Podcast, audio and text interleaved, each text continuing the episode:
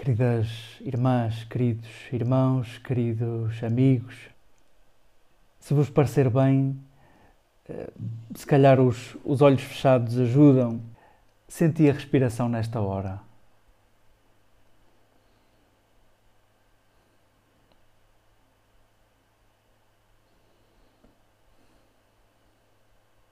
Nem sempre temos esta oportunidade de, de saborearmos o fluxo de ar que, que nos mantém vivos. Este fluxo que sentis nesta hora distingue-nos vivos de mortos. E da mesma forma que, que é difícil definir vida, da mesma forma que é difícil definir Espírito Santo, da mesma forma é difícil apanhar, conter, reter este fluxo de ar que nos torna vivos. E em certa medida, o que hoje celebramos também é este fluxo de ar. Este fluxo de ar que nos mantém vivos, este sinal de vida. É, é isso que celebramos também. Isto porque, ao dizermos Pentecostes, estamos só a utilizar um termo quase matemático. Pentecostes, do grego, significa quinquagésimo, quinquagésimo dia. Lembramos a contagem de 50 dias a partir do grande dia de Páscoa. Porém, não foram os cristãos que, que inventaram esta festa, os judeus já celebravam o quinquagésimo dia depois da Páscoa. E nesse quinquagésimo dia celebravam a, a entrega da lei a Moisés, que, era, que é o tesouro maior do, do judaísmo. Se quisermos, o, o Talmud, o comentário à lei dos judeus, que é de facto um estímulo a qualquer leitor da Bíblia para ver o quão viva a palavra, da, a palavra bíblica é, a pluralidade de significados que tem cada palavra, a dificuldade que é traduzir eh, cada palavra e traduzir o espírito eh, que está ali por detrás, traduzir a intenção dos autores. Eh, o Talmud diz que foi do Sinai que veio a lei. Só que a palavra, aliás, as palavras hebraicas escrevem-se com consoantes. As vogais vieram muito mais tarde e, e por isso há palavras que são iguais, só o contexto é que pode dizer o que elas são e mais tarde a sinalização das vogais pode ajudar a distinguir, mas há palavras cujas consoantes são as mesmas. E, e o Talmud comenta a respeito disto de, deste dia, do quinquagésimo dia do Êxodo, em que a lei é dada ao povo através de Moisés. O Talmud diz do Sinai veio a lei. Só que a palavra Sinai também é a palavra que diz ódio. Do ódio veio a lei. E o que o autor do texto quer dizer com isto é que, em certa medida, a lei vem como ordem no caos. Quando as nossas relações são entendidas como um caos, hum, a lei de Deus aos olhos dos judeus, é entendida como a harmonia que se vem estabelecer, a ordem, a paz. Se quisermos, do caos veio a ordem. E neste dia, para os cristãos, podemos dizer, e do amor veio a liberdade. É em contexto amoroso que nos é deixada a lei de Jesus e não é outra que não a lei da liberdade sintamos desde já este, este paralelo entre a celebração do Shavuot, da festa das colheitas, a festa das primícias, que era a festa dos 50 dias depois da Páscoa, onde se levavam a Jerusalém de novo, 50 dias depois da Páscoa, os primeiros frutos da terra, quase que como agradecendo a lei que ao 50 dia do Êxodo foi dada a Moisés Sintamos este paralelo também e este agradecimento nosso neste dia. Agradecemos a lei da liberdade que nos é dada no amor. Não subimos a Jerusalém para levar o primeiro trigo, não subimos para levar a primeira cevada, não levamos as primeiras uvas, as primeiras romãs, os primeiros figos, não levamos as tâmaras, não levamos as azeitonas, levamos porventura o nosso coração disponível, o nosso tempo em aberto. Celebramos a festa do Espírito Santo e o Espírito Santo é a personagem principal dos Atos dos Apóstolos, do livro dos Atos dos Apóstolos. Há dois personagens principais e não são Pedro e Paulo. É o Espírito e a Palavra. E tudo o que acontece no livro dos Atos dos Apóstolos fica ao convite, novamente, numa possível releitura. Podemos lê-lo sobre estes dois novos personagens, para aqueles que os vão descobrir nesta hora. Tudo acontece em função do Espírito e da Palavra. É o Espírito que age em todos e é a Palavra que se dilata, é à Palavra que aderem muitos. Celebramos a personagem principal do livro dos Atos dos Apóstolos e podíamos dizer que celebramos a personagem principal dos tempos sem Jesus. É a personagem principal da nossa história. Nós que não temos Jesus conosco. É é o Espírito que nos move, é o Espírito Santo que move, é o Espírito Santo que age, que faz viver, que conduz.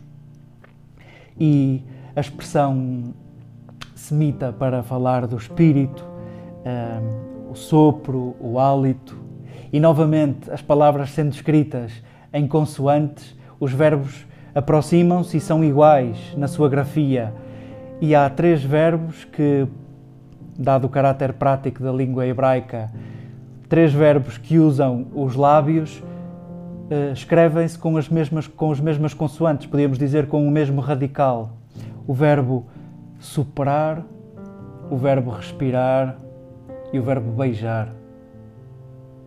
E portanto, hoje ao celebrarmos o espírito, celebramos de facto um sopro, um hálito, não o não o possuímos, não o abarcamos, não o conseguimos apreender.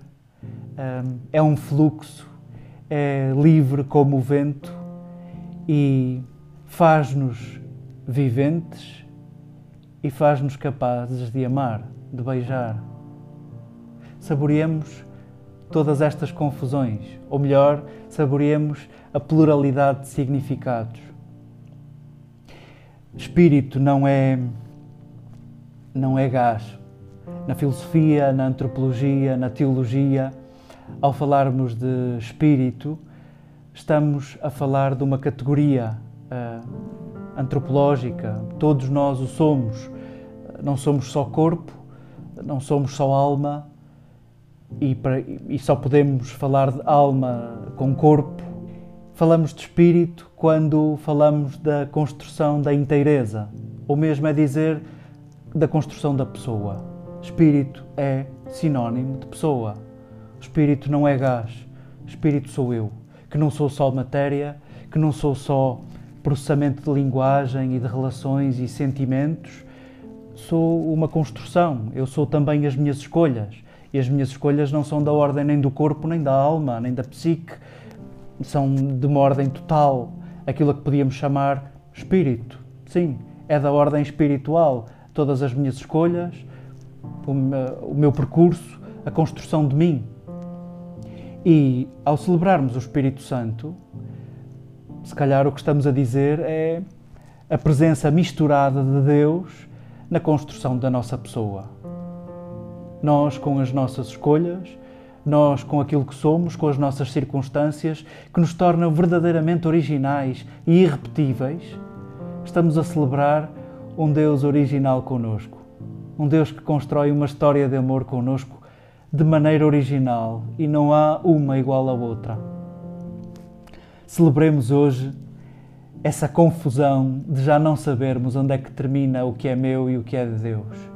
Celebremos esta confusão de já não sabermos onde acaba Deus e começamos nós.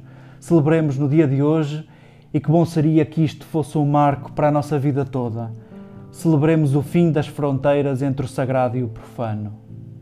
Não existe, não existe. E a partir do dia de hoje, do dia de Pentecostes, os cristãos sabem que isso já não existe. Não sabemos o que é que é sagrado e não sabemos o que é profano. Não sabemos onde termina a ação de Deus e começa a nossa. Não sabemos onde é que terminamos nós e fica Deus. Celebremos a construção de um Deus inteiro na construção de mim inteiro. Se quisermos, invocando aquela imagem com que a literatura bíblica abre o pórtico do livro do Gênesis, havia uma terra, a Adamá, onde Deus moldou o Adam, o feito da Adamá, o feito da terra. E naquele barro, naquela terra empapada, Deus soprou e ele tornou-se vivente. Deus soprou e esse hálito fê-lo vivente. Deus beijou-o e esse amor fê-lo vivente. E o que sentimos nesta hora é que somos terra de Deus. A partir dessa hora, essa terra insuflada, essa terra beijada, tornou-se a terra de Deus.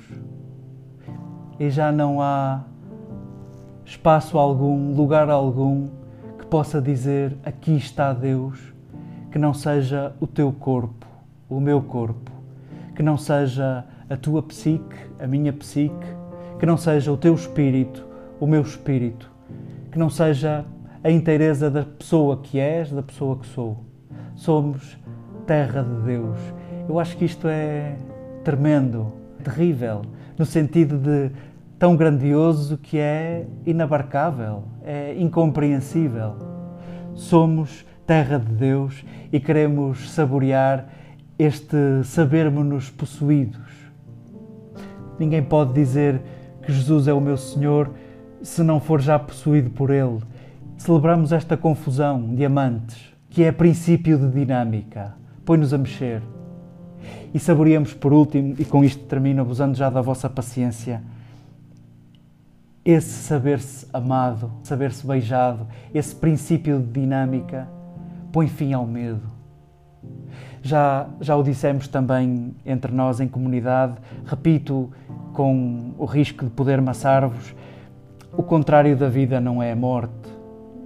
Todos bem sabemos que a morte é um dos capítulos da nossa vida e às vezes até nem é o último, mas é um dos capítulos, é um dos capítulos finais da nossa vida. Faz parte, não conseguimos falar de vida sem falarmos de morte. O contrário de vida é o medo. É o medo que não nos deixa viver, é o medo que não nos deixa ser aquilo que somos, é o medo que não nos deixa ser originais, é o medo que não nos deixa ser. E hoje, ao celebrarmos o Espírito em nós, hoje, ao celebrarmos aquilo que somos, terra de Deus, hoje queremos celebrar o fim do medo. Hoje é o Dia Mundial do Fim do Medo. Digamos isto uns aos outros. Saboreemos este primeiro dia de vida. Saboreemo-lo como se fosse o primeiro. Hoje é o dia do fim do medo. Saboreemos o medo dissipado nos contrastes que nos eram servidos nas leituras.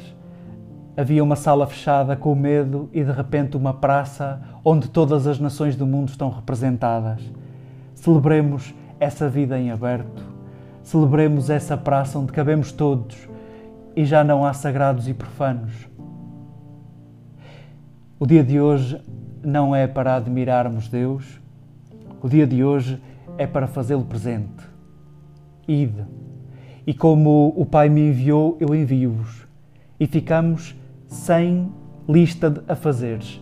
Cada um fará de modo livre, singular e original. Saboreemos o sonho de Deus que está em suspenso em ti, saboreemos a originalidade da tua capacidade de amar, saboreemos a vida escondida nesta terra que é dele.